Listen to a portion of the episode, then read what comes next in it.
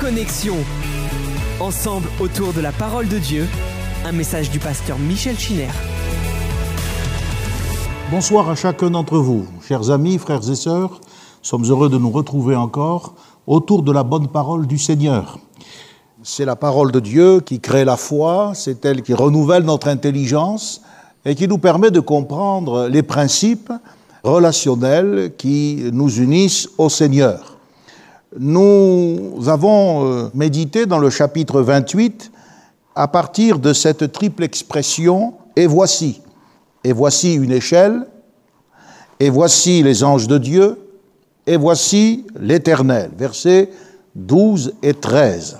Et j'aimerais poursuivre, si vous le permettez, encore sur euh, cet aspect euh, du ministère des anges que nous avons évoqué dimanche, mais que nous avions aussi déjà illustré par quelques réflexions.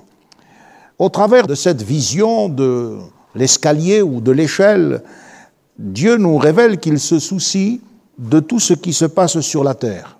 Et les anges sont donc chargés de suivre de très près tout ce qui arrive en ce bas monde.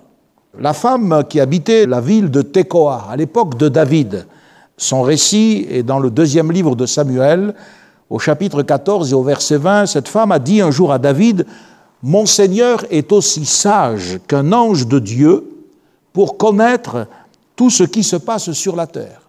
Donc voilà la définition biblique de la sagesse angélique. Ils savent tout ce qui se passe sur la terre. Quand vous lisez les prophéties de Zacharie, les visions que Zacharie a, en une seule nuit, il a eu huit visions qui l'ont transporté dans le monde céleste et bien sûr, cela nous enseigne énormément. Elles sont explicites au sujet de, la connaissance que les anges ont de ce qui se passe ici-bas. Au verset 8 de son chapitre 1er, Zacharie, il voit un homme qui est monté sur un cheval roux et caché dans un bosquet, eh bien, il aperçoit des cavaliers qui attendent. Et alors qu'il s'interroge sur le sens de cette vision, il lui fut révélé qu'il s'agit des anges, des anges que l'Éternel avait envoyés pour parcourir la terre. L'expression qui est utilisée semble avoir un sens militaire, celui de patrouiller, celui de faire une reconnaissance. à l'époque, les rois perses avaient l'habitude d'envoyer des messagers dans tout l'empire. Eh bien là, ce que Dieu révèle par Zacharie, c'est que l'ange de l'Éternel, le Seigneur, avait dépêché des cavaliers angéliques pour reconnaître la situation dans le monde. Et ils étaient en train de faire leur rapport, un peu comme une patrouille vient faire son rapport à son chef. Ils faisaient leur rapport à l'ange de l'Éternel. Le verset 11 de ce chapitre premier de Zacharie nous dit qu'ils étaient en train de, de s'exprimer au sujet de l'état de la terre. La terre était en repos, elle était tranquille. Seulement voilà, si cela signifiait d'une part qu'il n'y avait pas de guerre, et on sait qu'à cette époque, eh bien, Cyrus, cet homme que Dieu avait utilisé, avait renversé euh, Babylone.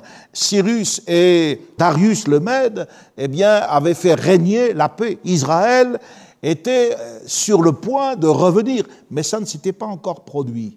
La terre était en repos, il n'y avait pas de guerre, mais Israël n'était pas en paix, Israël n'était pas heureux, Israël n'avait pas retrouvé sa terre.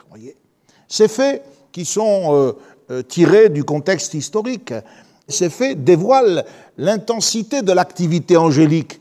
C'est une activité qui est invisible à nos yeux, mais elle est bien réelle cependant. Pourquoi? Parce que Dieu le dit dans sa parole.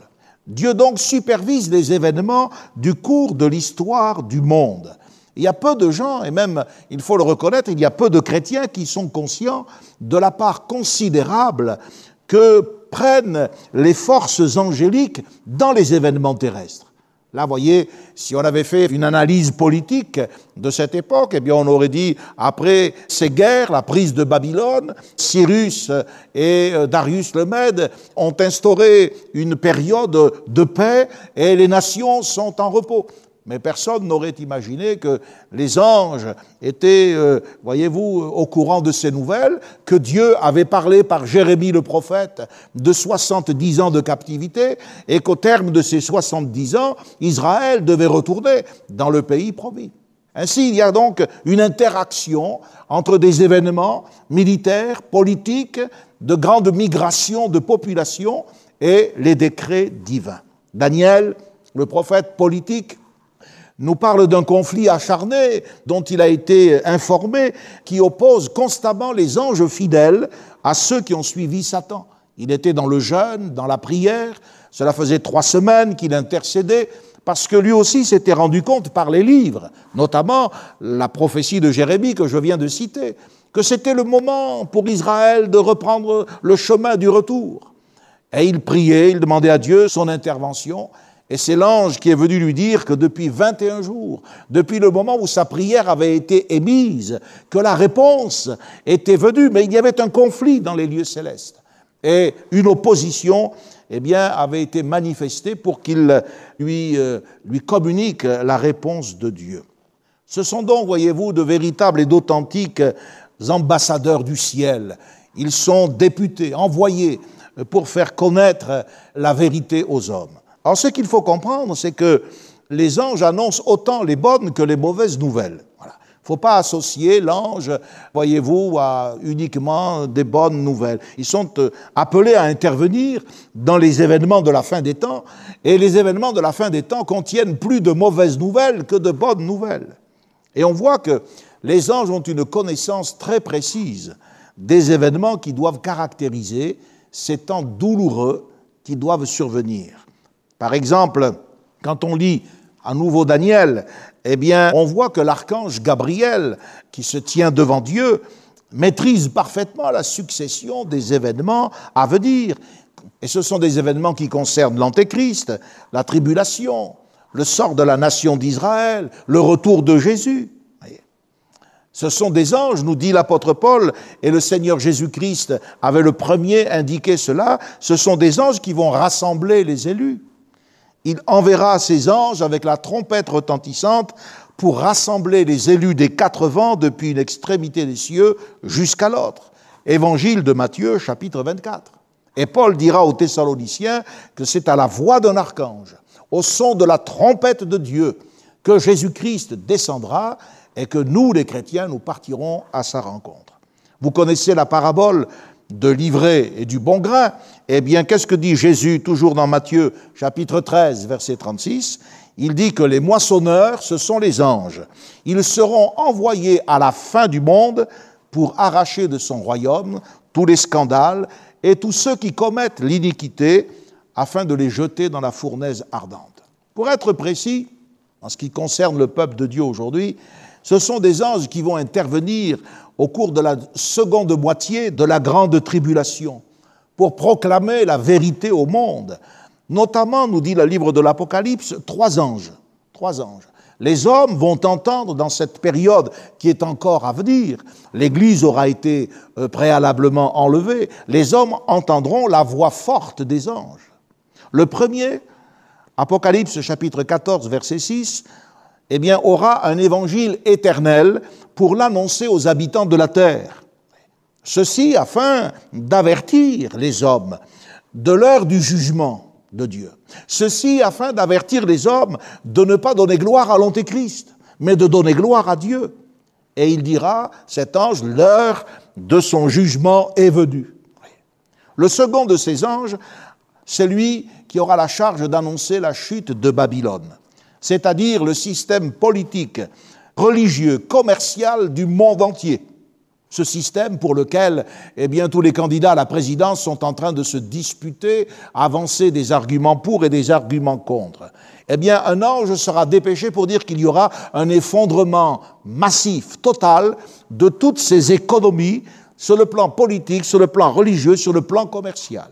Voici ce que l'ange dira. Elle est tombée, elle est tombée, Babylone la grande, qui a brevé toutes les nations du vin de la fureur de son impudicité.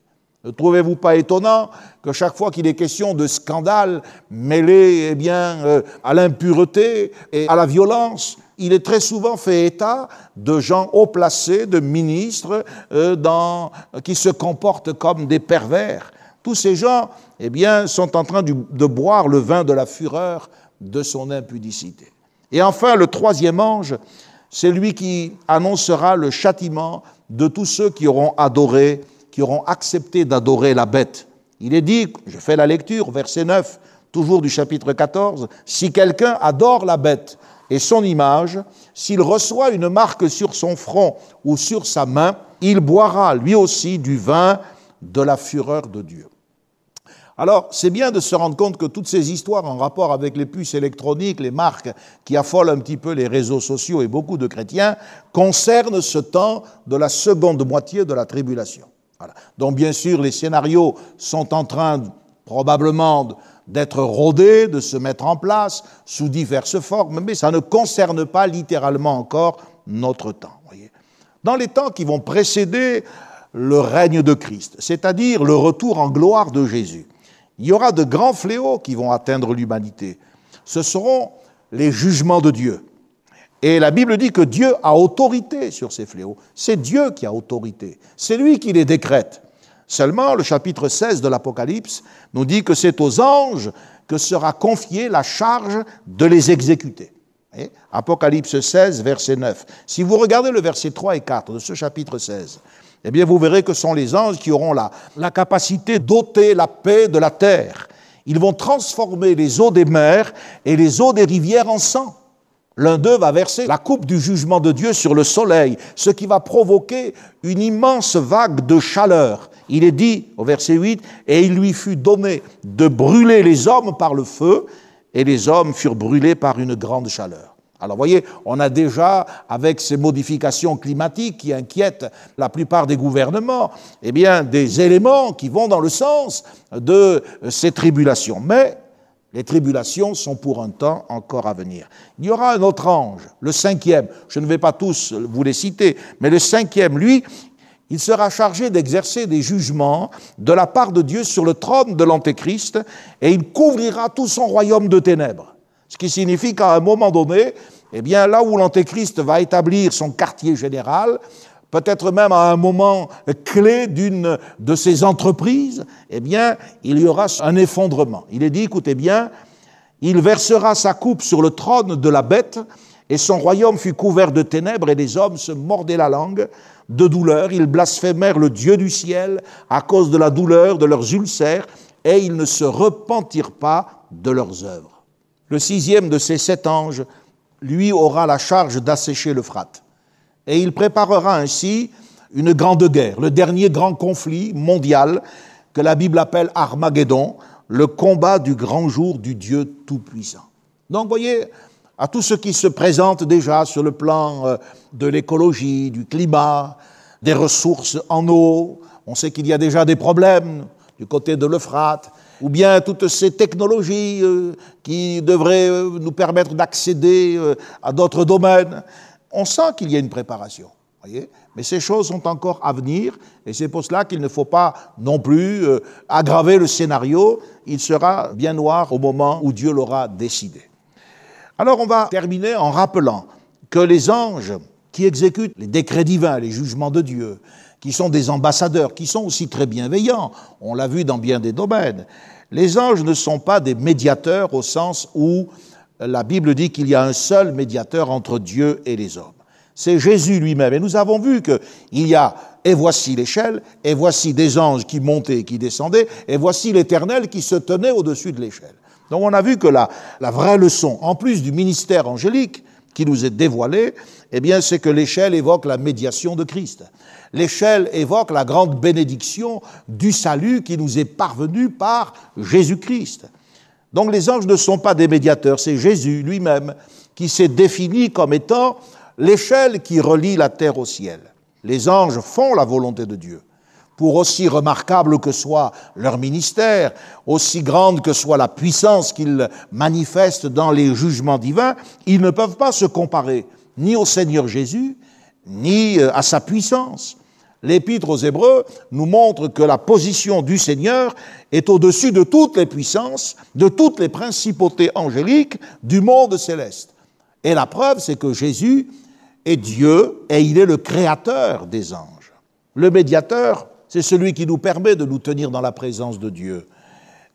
Et Aucun ange ne peut nous permettre cela. Seul Jésus Jésus ne peut être comparé euh, en tant que médiateur à personne. Il n'y a pas un homme qui puisse comprendre le cœur de l'homme comme Jésus. Il n'y a pas un ange non plus. Sa connaissance du cœur humain, son expérience des besoins qui sont les nôtres, eh bien, sont parfaits car il a été tenté comme nous en toutes choses. Il est venu dans une chair semblable à la nôtre. C'est ce qui fait que Jésus est unique. Son amour pour nous est aussi unique. Et la plénitude de la divinité qui était en lui car dans le corps de cet homme de 33 ans, la Bible dit qu'habitait la plénitude de la divinité. C'est cela le mystère de Christ. Le mystère de Christ, c'est pas quelque chose de nébuleux, de mystérieux au sens où les hommes l'entendent, c'est-à-dire inaccessible à la connaissance de l'homme. Le mystère de Christ, c'est que Dieu qui est esprit, qui est éternel, est venu habiter dans une chair semblable à la nôtre, à l'exception bien sûr du péché, pendant un temps relativement court, afin de nous ramener à lui. Christ est venu afin d'ôter nos péchés et de nous délivrer de la condamnation et de la perdition éternelle. Donc le salut des chrétiens, votre salut et notre salut ne peut en aucun cas reposer sur les anges, pas plus que sur leur intercession, pas plus que sur leur médiation, ni même s'ils venaient nous apporter une nouvelle révélation. L'apôtre Paul était conscient du danger que les chrétiens pouvaient courir. Alors il disait que même si un ange du ciel venait annoncer un autre évangile, il fallait le rejeter. Et il avertissait les chrétiens de Colosse qui étaient sensibles à la philosophie et au gnosticisme, qui est une philosophie religieuse. Eh bien, il leur disait que personne ne devait leur ravir le prix de la course sous une apparence d'humilité, car ces gens sont toujours très humbles, ils font pénitence, et par un culte des anges. Vous allez peut-être me dire, Monsieur Chiner, est-ce que cela est, d'actualité? Ben, Prenez les Mormons. Les Mormons, qui sont une des sectes les plus euh, connues dans le monde, avec une fortune considérable, les Mormons croient que l'ange Moroni a donné un meilleur évangile à Joseph Smith. Dans leur temple, par exemple, ce temple dans lequel personne n'a accès, à moins d'être recommandé et d'être soi-même un mormon. Vous pouvez aller jusque euh, dans les jardins, mais vous ne franchirez pas la porte du temple. Voyez, ça c'est l'esprit d'une secte. Dans leur temple, un numéro d'accès secret est communiqué, soi-disant par des anges, pour accéder au ciel. Mais ce sont des démons qui sont derrière ces manifestations. L'islam, prenez l'islam, qui euh, nous fait redouter un choc civilisationnel. L'islam croit que le Coran a été donné par Gabriel, fameux Djibril. Et les catholiques, ils ne sont pas en reste dans ces superstitions. Ils vénèrent l'archange Michel. Le mont Saint-Michel, que vous avez peut-être visité, eh bien, a été édifié en l'honneur de l'archange Michel. Les anges, ce sont des créatures de Dieu. Et ceux qui adorent et qui servent la créature au lieu du Créateur. L'apôtre Paul est très clair, il dit ce sont des gens qui ont changé la vérité de Dieu en mensonge. La vérité de Dieu est là. Ta parole est la vérité. Et c'est pas parce que quelqu'un va tenir en apparence un langage qui ressemble au mien, en évoquant par exemple les anges, leur ministère, qu'il est dans la vérité. Il faut encore qu'il évoque le ministère des anges tel que la Bible le présente. Le mensonge, c'est l'arme et c'est l'acte de prédilection du diable. Il en est le père, dit la Bible. L'apôtre Paul fait le lien sans aucune hésitation entre le menteur originel et puis les faux apôtres, les ouvriers trompeurs, ceux qui sont déguisés en apôtres de Christ, et de Satan lui-même qui ose se changer en ange de lumière.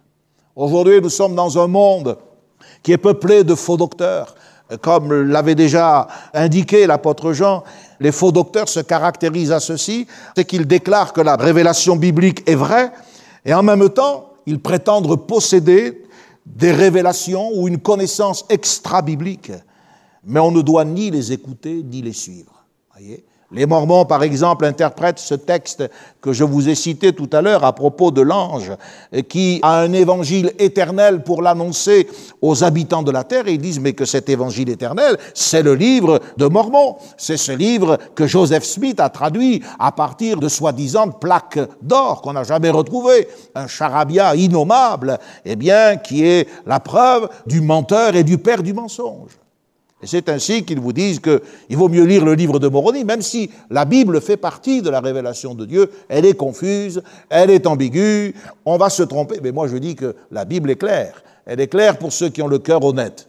Il y a suffisamment de clarté dans la Bible pour nous conduire des ténèbres à la lumière, mais il y a aussi des obscurités pour que ceux qui n'ont pas reçu l'amour de la vérité et l'humilité de cœur pour croire Dieu sur parole, pour être enténébrés à tout jamais. Et c'est pour cela que de nombreux concepts bibliques, l'humanisme, l'amour du prochain, la paix, toutes ces choses se retrouvent dans certains cultes, dans certaines philosophies, comme le bouddhisme chez les Mormons, ou dans des religions qui ont mêlé, livré au bon grain.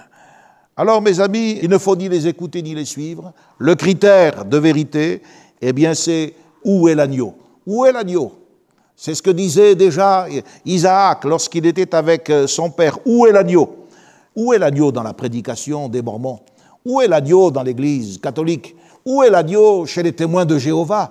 Ils disent que c'est l'archange Michel qui a remplacé le Christ sur la croix. Tous ces gens, eh bien, ne peuvent pas passer le crible de la vérité et ils sont répudiés car ils sont menteurs et ils font Dieu menteur. Je voudrais maintenant avancer avec vous et vous ramener au chapitre 29. Chapitre 29 qui nous montre que Jacob s'est mis en route. Et quand Jacob se met en route, c'est intéressant parce que, eh bien, il, il va nous permettre de découvrir de nouvelles vérités. Il se met en marche, nous dit le chapitre 29, je présume que vous l'avez lu, c'est dans ce chapitre-là que, eh bien, il va rencontrer les bergers, puis euh, au bout de quelque temps, voilà que Rachel arrive, la petite bergère. C'est la première fois qu'une bergère est citée dans les Écritures, et la bergère est nommée avant le berger. C'est exceptionnel. C'est dire la place dans laquelle les matriarches étaient tenus en estime. Avec le chapitre 29, nous allons voir deux choses. On va certainement pas les voir ce soir, il faudra plusieurs séances. Mais il y a d'abord un tableau poétique. C'est touchant ses troupeaux qui ont besoin de boire, Jacob qui va rouler la pierre tout seul, il va voir sa cousine, Rachel c'est sa cousine, il l'embrasse, il se met à pleurer. Bref, il y a toute une idylle qui est en train de se nouer. Elle va l'annoncer à son père, Laban, etc. Et Jacob va être accepté dans la famille. Ça, c'est le tableau poétique. Mais il y a aussi un tableau prophétique. Et ce tableau prophétique, on le verra plus tard parce que il faut d'abord partir du texte tel qu'il est, des éléments qui sont des éléments réels, pour ensuite découvrir le message spirituel. De Beersheba à Charan, puisqu'il nous est dit, Jacob se mit en marche, s'en alla au pays des fils de l'Orient, il regarda, donc là il est à Charan, et il voit le troupeau, etc. De Beersheba à Charan, il y a plus de 700 kilomètres. Lorsque Jacob est arrivé à Bethel, au chapitre 28, il nous est dit que, eh bien, il euh, s'est endormi, c'est le songe de l'échelle, et au matin, il a dit, mais ce lieu, c'est la maison de Dieu. Il a pris ce que vous savez, il a pris une pierre, il a mis de l'huile, et il a dit, euh, la maison de Dieu sera là. Lorsqu'il est arrivé à Bethel, qui s'appelait autrefois Luz, il se trouve à peu près à 90 km de Beersheba. ici, on prend comme moyenne pour un homme comme lui 30 km par jour, euh, eh bien, on peut dire que Dieu a attendu au moins trois, voire quatre jours avant de s'adresser à Jacob. Il est fatigué comme c'est pas possible. Là, dans cet endroit, il s'endort. C'est là qu'il va avoir le songe. Voyez, Dieu ne lui a rien dit jusqu'à présent. Il est parti en toute hâte. Il a juste un bâton, une besace dans laquelle il y a un peu d'huile pour soigner ses pieds et ses jambes lorsqu'il sera agressé par des ronces ou des épines. Mais il n'y a rien d'autre. C'est d'ailleurs pour ça, vous voyez, que, eh il ne peut pas dresser un hôtel parce qu'il n'a rien à offrir. Et on verra tout à l'heure que dans ce moment où il n'a rien à offrir, il vient au moins avec des paroles. Et il dit, mais si Dieu me garde, si Dieu me bénit, alors il sera mon Dieu. Et c'est là qu'il s'engage à dire, je donnerai la dîme au Seigneur. Dieu ne lui a rien dit. Et je vous ai fait remarquer la dernière fois que si en haut de l'échelle il y a Dieu, Et c'est important que Dieu parle. C'est important que Dieu euh, soit reconnu dans un endroit où il s'exprime par son esprit. On a noté que ce qui était important aussi, c'était ce que Dieu ne disait pas. Et dans cette nuit, euh, alors que Jacob a fait quand même euh, un coup pendable, il faut le reconnaître, à aucun moment Dieu va lui faire de reproches. Alors je répète ce que j'ai déjà dit, cela ne signifie pas que Dieu ait à un moment donné approuvé sa méthode, mais ce soir-là, Jacob, il est écrasé de fatigue.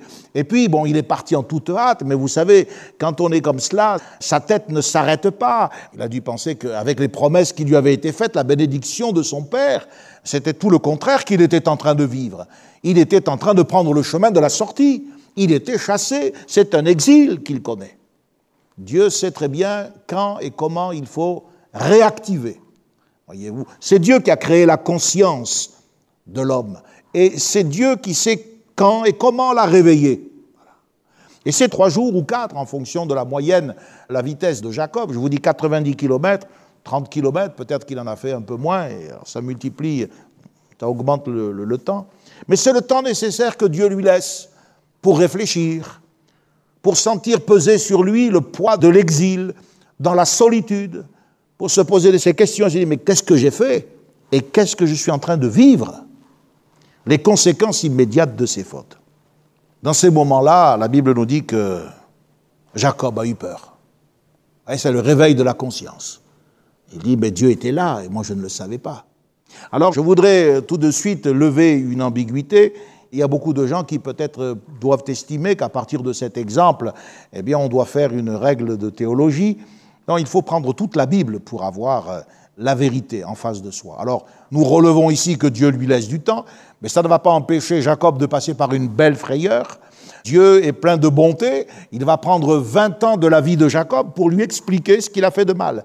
Et à la fin de son parcours, Jacob va réaliser que ce droit d'aînesse qu'il a cru acquérir si facilement, à un prix si ridicule, un plat de lentilles, en fait, ce droit d'aînesse lui coûte beaucoup plus cher que tout ce qu'il avait jamais imaginé. Et que ce droit d'aînesse, c'est seulement Dieu qui le lui donnera au moment choisi par lui lorsque Jacob deviendra Israël. Donc, voyez, Dieu ne lui dit rien sur le moment, mais ça ne veut pas dire que Dieu va rester silencieux. Et cela ne signifie pas que les prédicateurs doivent esquiver leurs responsabilités et leurs devoirs. J'ai noté, à partir du Nouveau Testament, mais je suis convaincu qu'il y a bien d'autres exemples, j'ai noté pas moins de 15 exhortations que l'apôtre Paul adresse aux prédicateurs en rapport avec le ministère qu'ils doivent exercer envers leur communauté. D'après les épîtres pastorales, le prédicateur doit d'abord prêcher la parole. Il doit exposer les choses qui sont écrites. Il doit les enseigner, les affirmer, il doit dire les choses conformes à la saine doctrine. Il doit les rappeler en conjurant devant Dieu, repousser les absurdités doctrinales. Il doit faire des recommandations, insister, reprendre, censurer, exhorter, réfuter les contradicteurs, mettre en ordre ce qui reste à régler, prendre des mesures disciplinaires au sein de l'Assemblée, et je dis etc., etc. Donc ça, c'est pour ceux qui disent, mais oui, finalement, il faut que le prédicateur soit le grand copain de tout le monde, on le tutoie, on s'amuse. L'Église n'est pas un club méditerranéen, l'Église, c'est le lieu où Dieu parle, et quand Dieu réactive la conscience, lorsque par le ministère de la parole, le Saint-Esprit réveille le pécheur que tu es, alors tu as raison d'avoir peur. Car la Bible dit qu'il est réservé aux hommes de mourir une seule fois, après quoi vient le jugement. Et Jacob a été saisi d'effroi. Il connaîtra un autre effroi lorsque eh bien, les serviteurs qu'il avait envoyés pour calmer Ésaü reviennent lui dire Ton frère arrive et il a avec lui 400 hommes et ils sont tous armés de la tête aux pieds. Là encore, il sera saisi d'effroi et il reviendra à Dieu. Et c'est là que Jacob deviendra le petit, ce peu de choses dont nous avons parlé c'est là qu'il décidera d'en finir avec ce vieil homme, ce vieil homme qui a la peau dure, qui ne veut pas mourir, et qu'il acceptera d'être béni, mais qu'il acceptera aussi d'être blessé. Et il faut peut-être que tu acceptes d'être blessé dans ton orgueil, blessé dans ta suffisance, et que tu sois abaissé au point de te repentir de tes péchés afin d'être sauvé.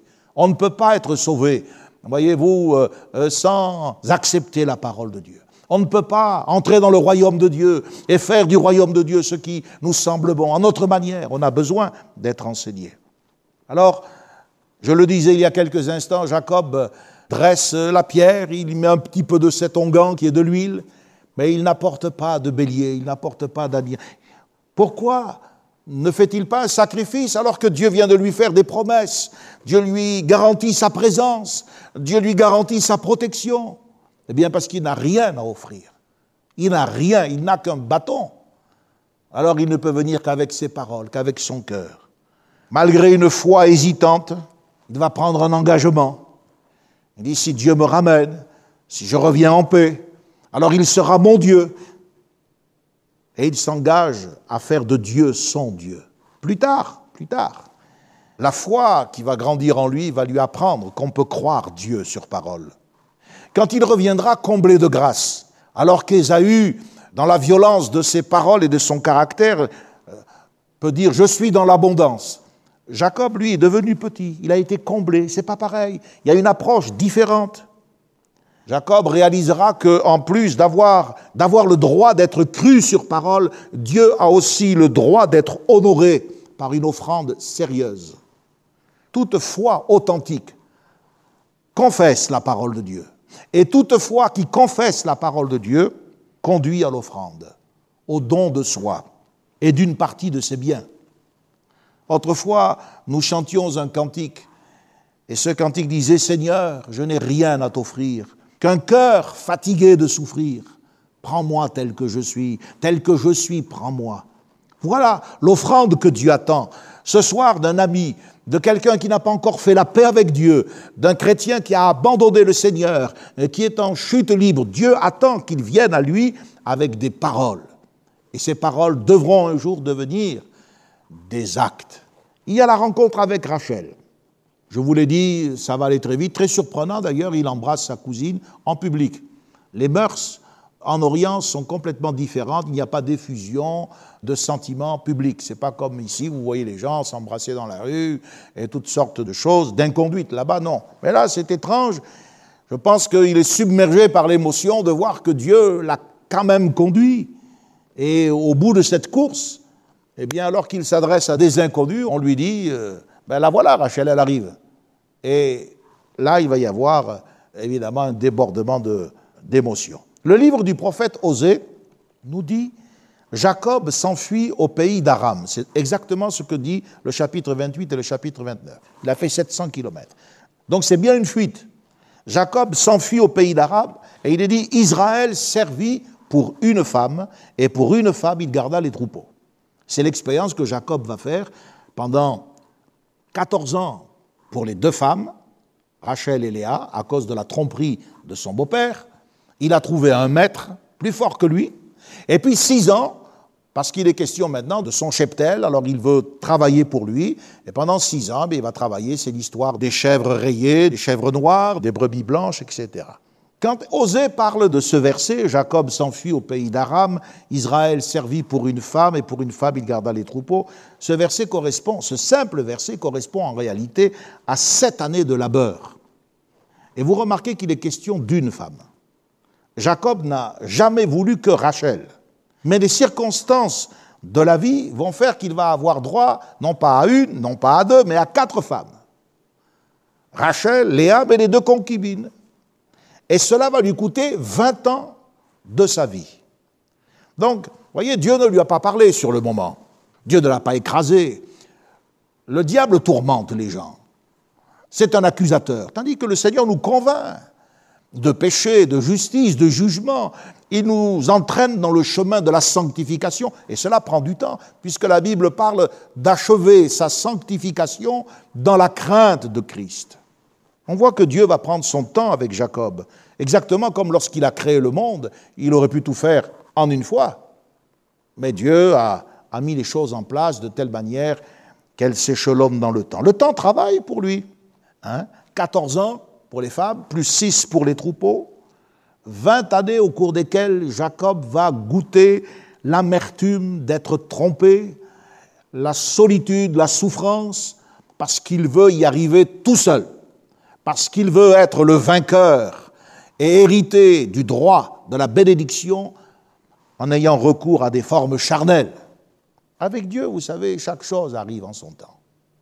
Et je le disais tout à l'heure, lorsqu'il sera brisé, lorsqu'il euh, sortira de cette entrevue, de ce combat avec l'ange, et la Bible dit qu'il boitait de la hanche. Donc s'il y a un moment où Jacob est vulnérable, c'est bien là. Il n'est plus l'homme fort, capable de rouler la pierre tout seul. La Bible dit que les bergers au chapitre 29 s'attendaient les uns les autres, car la pierre qui bouchait le puits était très lourde, et il fallait être à plusieurs pour la bouger. Mais Jacob, lui, dès qu'il a vu Rachel, il a été saisi d'une force extraordinaire. C'est pas la potion magique, mais un peu pareil, et il a roulé la pierre tout seul. Donc, vous voyez, je vous confirme bien que ce n'est pas parce qu'il vivait à l'intérieur de la tente que c'était un garçon efféminé. Non, non, non, c'est un homme fort. Peu d'hommes auraient pu suivre le rythme de Jacob sur euh, cet itinéraire de 700 kilomètres, et peu d'hommes auraient pu résister, comme Jacob, au froid, à la chaleur du jour, mais surtout aussi à la tension qu'il y avait dans cette famille qui a failli éclater à maintes reprises. C'est un homme exceptionnel. Et la preuve, c'est qu'il lutte avec Dieu. Mais ce jour-là, il a accepté d'être béni parce qu'il est coincé. Alors il demande à Dieu cette bénédiction, puisqu'il n'a pas pu s'en emparer, puisqu'il n'a pas pu l'acquérir, ni par ses mensonges, ni par ses tromperies. Il en a la preuve. Les 20 ans qu'il vient de passer sont exécrables. Alors il demande d'être béni. Et pour le bénir, Dieu le blesse. Et s'il y a un moment où Jacob est vulnérable, c'est bien là. Alors il s'approche d'Ésaü en tremblant, en se prosternant, mais il va voir qu'Ésaü est, désarmé. Ésaü ne peut rien faire, pourtant il a la supériorité numérique, parce que Jacob réalise que c'est dans ce moment-là que Dieu lui donne en effet le droit d'aînesse. Au moment où il appelle Ésaü, mon Seigneur, mon Seigneur à maintes reprises, regardez le chapitre, et où lui-même ne fait que dire en parlant de lui, euh, je suis ton serviteur, je suis ton serviteur. C'est au chapitre 32 et 33 euh, que cette scène se déroule. Oui, avec Dieu, chaque chose arrive en son temps. Il n'y a pas de hasard. Il n'a pas rencontré euh, Rachel par hasard. Il n'y a pas de hasard. Les anges n'étaient pas là par hasard. Cette nuit, il n'a pas dormi là non plus par hasard. Mais non plus, dans le temps, eh bien, il n'y a pas de hasard. Les conséquences des ruses de Jacob sont tragiques, elles sont douloureuses. Donc ici, il faut quand même lire le texte et y réfléchir. La rivalité des femmes, la partialité de l'amour envers les enfants. Il va aimer, par exemple, Joseph plus que les autres. Pourquoi? Parce que Joseph, c'est le fils de Rachel. Et puis il va aimer Benjamin encore plus que les autres, parce que c'est le petit dernier et il est encore de Rachel. Et vous croyez que les autres frères ne vont pas le ressentir? Et c'est pour ça qu'il y en a un qui va même oser aller un jour coucher avec la concubine de son père. Jalousie, animosité entre les frères, de deux mères, ce qui est déjà problématique, parce que Jacob avait choisi d'héberger Rachel, il vivait avec Rachel et Léa était dans sa casemate. Mais de deux mères, on va passer à quatre, puisqu'elles vont faire jouer les ressorts législatifs et elles vont dire, mais donne-moi un enfant par ma servante, un peu comme Sarah avait fait avec Agar. En fait, on est dans la course à l'enfantement et on est prêt à tout.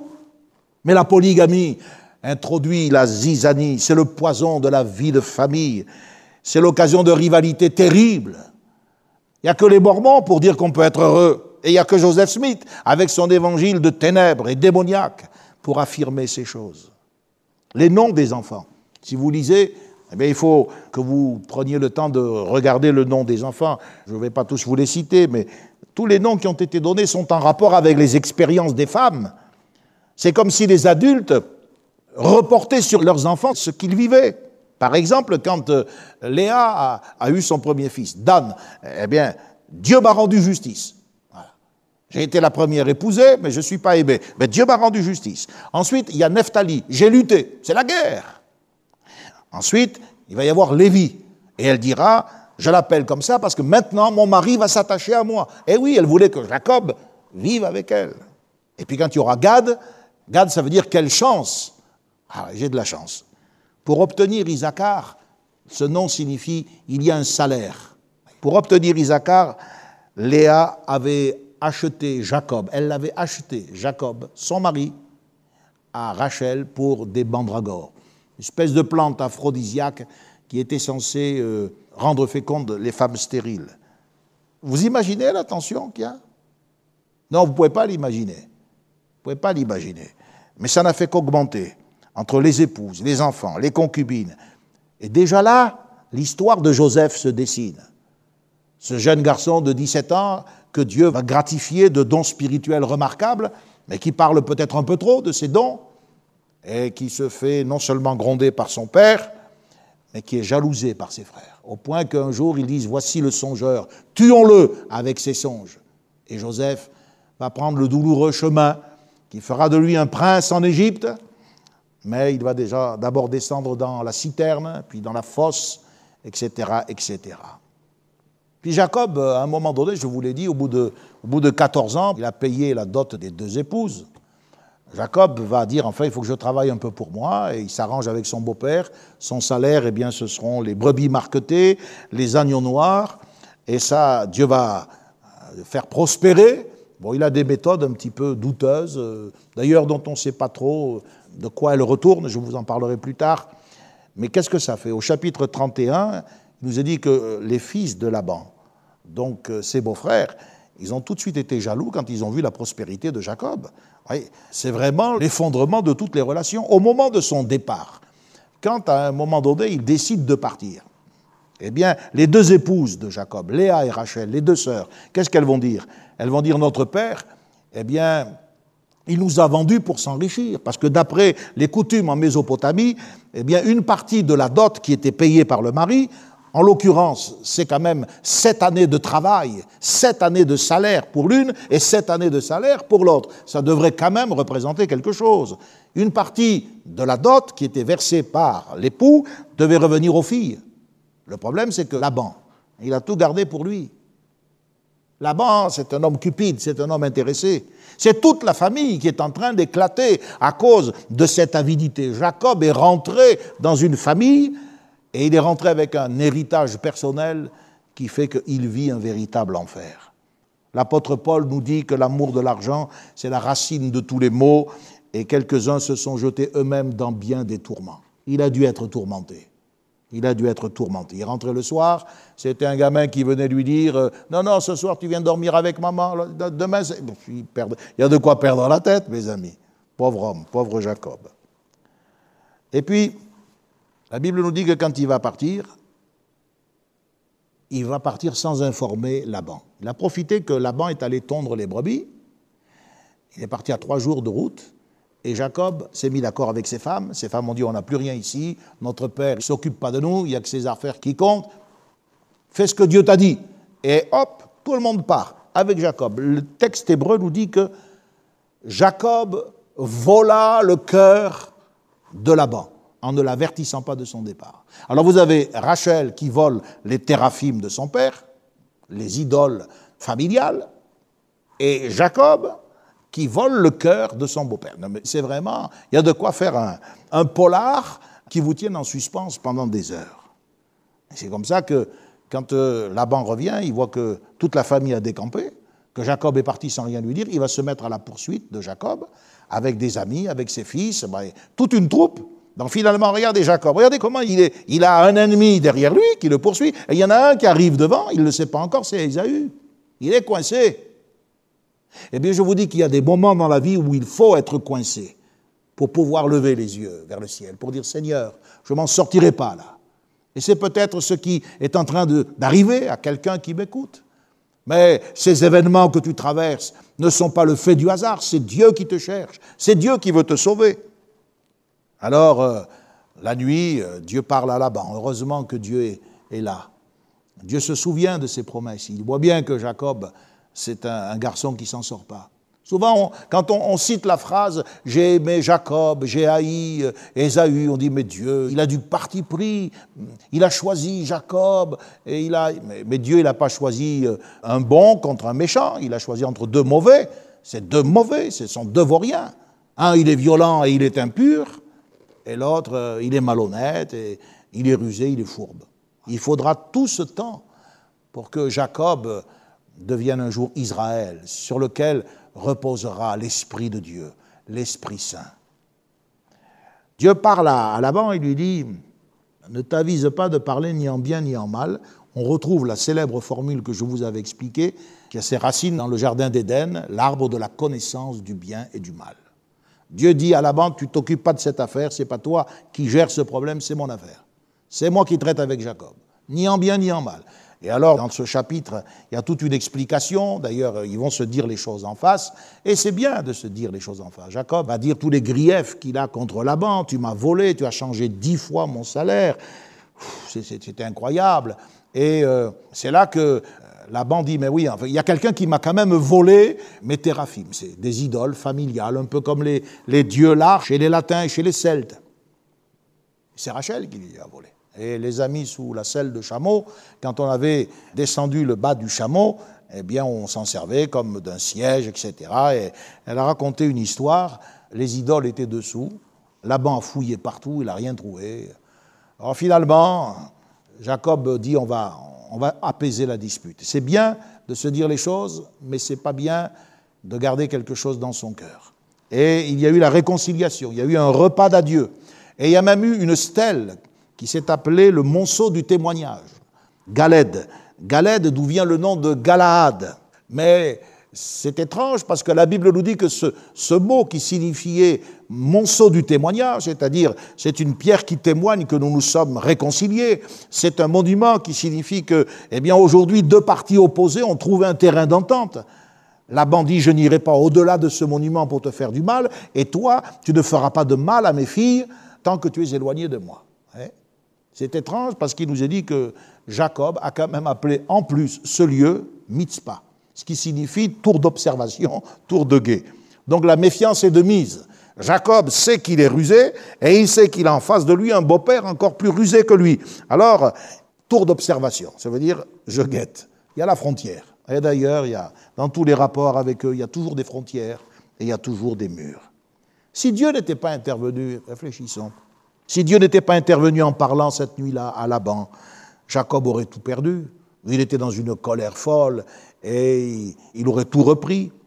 Voyez, tout ce qu'on croit avoir gagné par le mensonge, par la ruse, en dehors de Dieu, en vivant euh, sans la discipline de sa parole et de l'esprit. Mais tout ça, ça peut disparaître du soir au matin. Du soir au matin.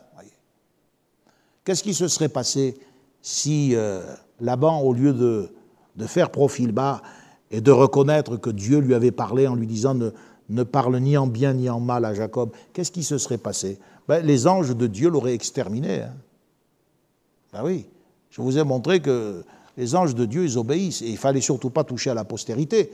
Jacob était ce qu'il était, mais c'est de ce patriarche que naîtraient les douze tribus d'Israël, d'une de ces tribus le Messie, et c'est pour cela que l'histoire doit être comprise et entendue dans sa globalité pas hésité à les détruire. Tout un monde avait déjà été détruit. Des villes comme Sodome et Gomorre avaient été détruites parce que le péché risquait de contaminer les familles élues.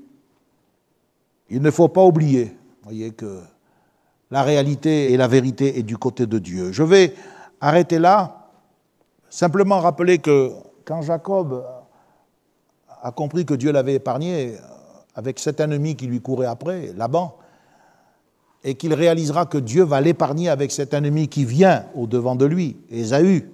Je vous disais tout à l'heure qu'il a été très effrayé et saisi d'angoisse. On, on sent que Jacob est complètement sous le choc. Là, 20 années où il avait essayé d'oublier Ésaü, 20 années où il pensait que sa colère s'était apaisée, il avait voulu le tuer. Eh bien maintenant, il est sur le point de mourir. Le livre des psaumes nous dit, et c'est quand même quelque chose d'extraordinaire, Dieu du lieu de sa demeure observe tous les habitants de la terre. Lui qui forme leur cœur à tous, qui est attentif à toutes leurs actions. J'aime ce texte. J'aime le rapprocher de cette période parce que lui qui forme leur cœur à tous. Je vous ai dit que les anges ne peuvent pas, ils ne connaissent pas nos pensées. Il n'y a que Dieu seul qui connaît le cœur de l'homme. Et c'est pour cela que Seul Jésus peut être notre sauveur. Mais là, c'est Dieu qui forme le cœur de tous les hommes. Dieu connaît vos alarmes, comme Dieu connaissait les alarmes. les battements de cœur de Jacob, les pics de stress, les tensions, les moments de dépression, tout ce qui peut accompagner la vie d'un homme, d'une femme sans Dieu, alors que Dieu le cherche. Dieu a formé votre cœur. Dieu sait très bien que le vide qui est en vous, il n'y a que lui qui peut le combler. Et c'est pour cela que ce soir encore, au travers de cette étude et de cette méditation, il vous appelle, il vous appelle à venir au salut. Je vais m'arrêter dans quatre minutes, mais je voudrais vous poser une question. Quel est le rôle de ce camp des anges dont la Bible parle? Pourquoi un tel déploiement? Alors vous comprenez bien qu'il ne s'agit pas d'un camp fait de tentes avec des toiles, avec des piquets fichés dans le sol. Non, non, c'est une, une révélation de quelque chose de surnaturel, un discernement surnaturel. Ça n'enlève rien à la réalité du camp des anges, mais ce n'était pas quelque chose de matériel. Est-ce que ce camp, ce déploiement était nécessaire pour empêcher Laban de tuer Jacob? Est-ce qu'un ange n'aurait pas suffi, puisqu'il a suffi d'un ange pour exterminer en une nuit l'armée des Assyriens? Il y avait un ange en Égypte pour faire périr tous les premiers-nés pour détruire Sodome et Gomorre, ce ne sont pas des milices qui sont venus. Il y avait deux anges en bas. On se demande pourquoi un tel déploiement. Est-ce que Ésaü, qui allait arriver dans quelques heures, était si redoutable que ça? Pour comprendre pourquoi il y a un tel déploiement, pourquoi Dieu a ouvert l'esprit de Jacob, qui a vu, il a levé les yeux, il a regardé, il a vu le camp. Et il a appelé cet endroit Mahanaïm, c'est-à-dire un double camp. Le sien et celui de Dieu. Pour le comprendre, il faut se rappeler ce qui va se passer. Avant que Jacob ne rencontre Ésaü et que Ésaü soit en quelque sorte désarmé, eh bien Jacob va avoir affaire à l'ange de l'Éternel. Dans la nuit, il va se battre avec lui, il va accepter d'être d'être vaincu, il sera sauvé, il sera béni, mais comme je vous l'ai dit, il sera blessé. Écoutez bien ce que dit encore le prophète Osée. Il lutta avec l'ange et il fut vainqueur. Il pleura, il lui adressa des supplications. Jacob l'avait rencontré à Bethel et c'est là que Dieu nous a parlé. J'aime bien le nous, c'est là que Dieu nous a parlé. Pourquoi n'est-il pas écrit c'est là que Dieu lui a parlé Car après tout, c'était son affaire à lui. Non, Dieu nous a parlé. Le message n'était pas simplement pour Jacob, il était aussi pour Israël. Et il est pour nous également. Il est pour toi ce soir. Et quel est ce message? C'est ma conclusion.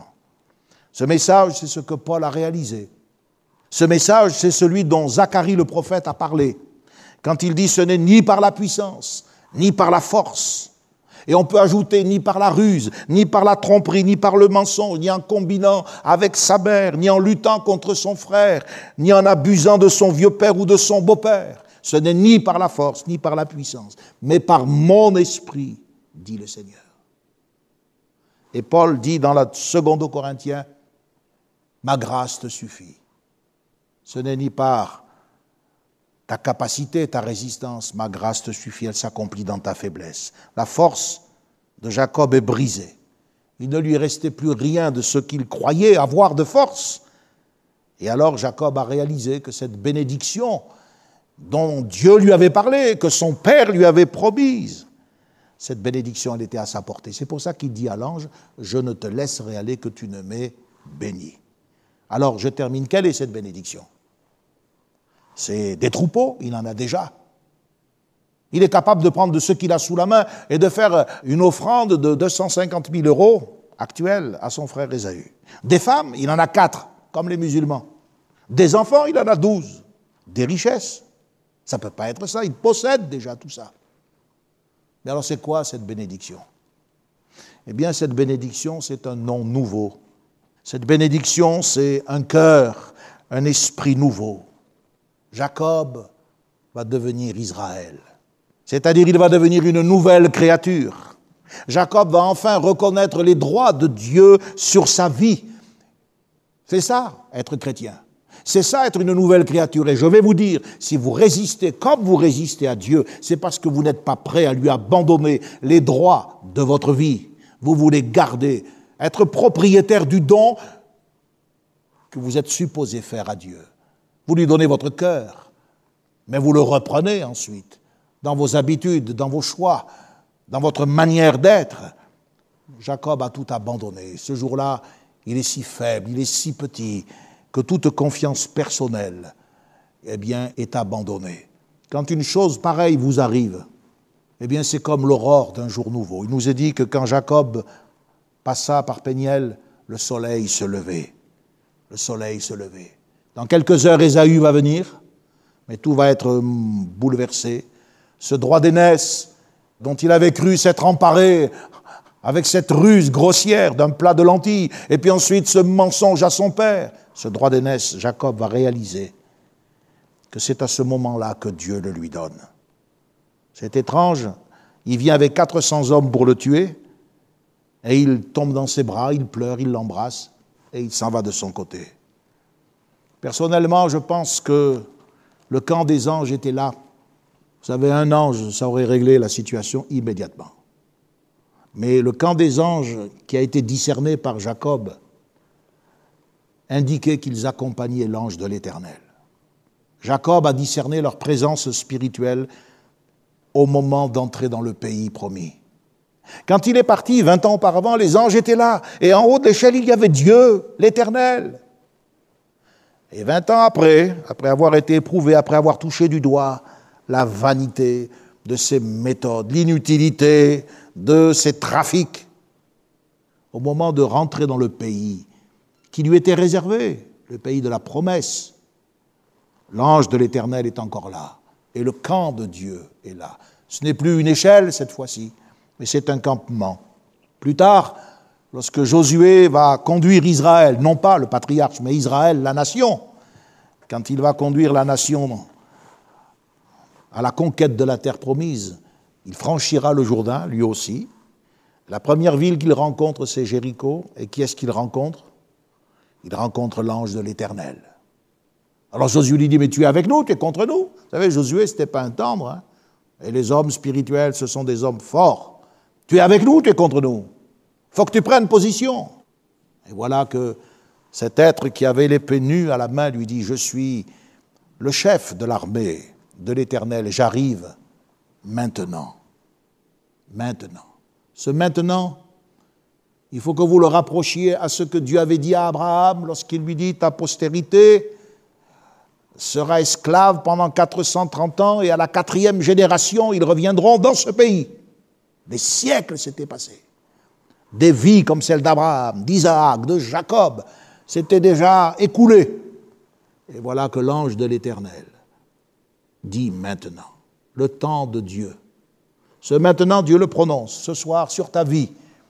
Si tu veux rentrer dans le pays promis, si tu veux être sauvé, si tu veux être pardonné de tes péchés, c'est maintenant que Dieu veut régler la chose avec toi. C'est maintenant que tu peux être pardonné, avoir la vie éternelle. Alors, tu vas reconnaître les droits de Dieu sur ta vie. Ta vie va être changée.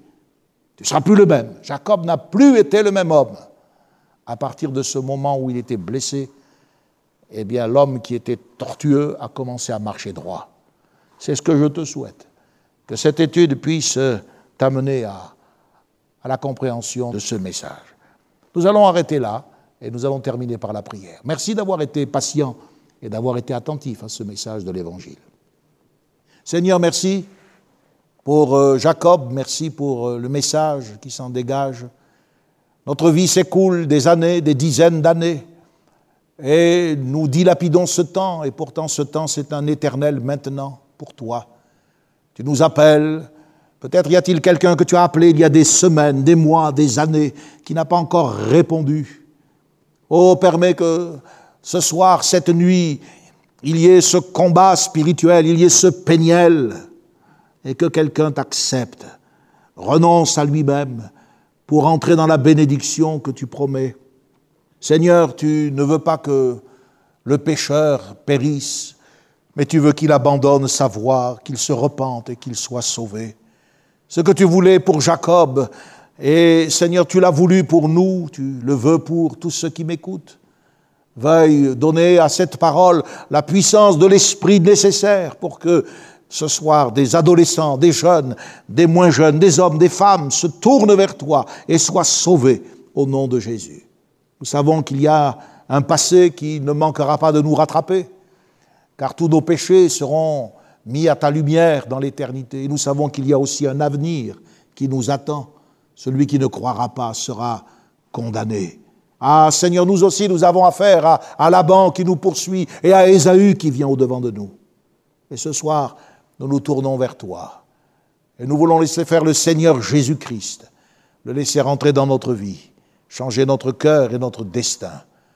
Bénis ses amis, bénis ton peuple qui m'a écouté, et bénis ta parole au nom de Jésus et donne-lui de l'effet pour la gloire de ton nom. À toi soit toute la gloire. Amen. Amen. Connexion. Ensemble autour de la parole de Dieu. Un message du pasteur Michel Chiner.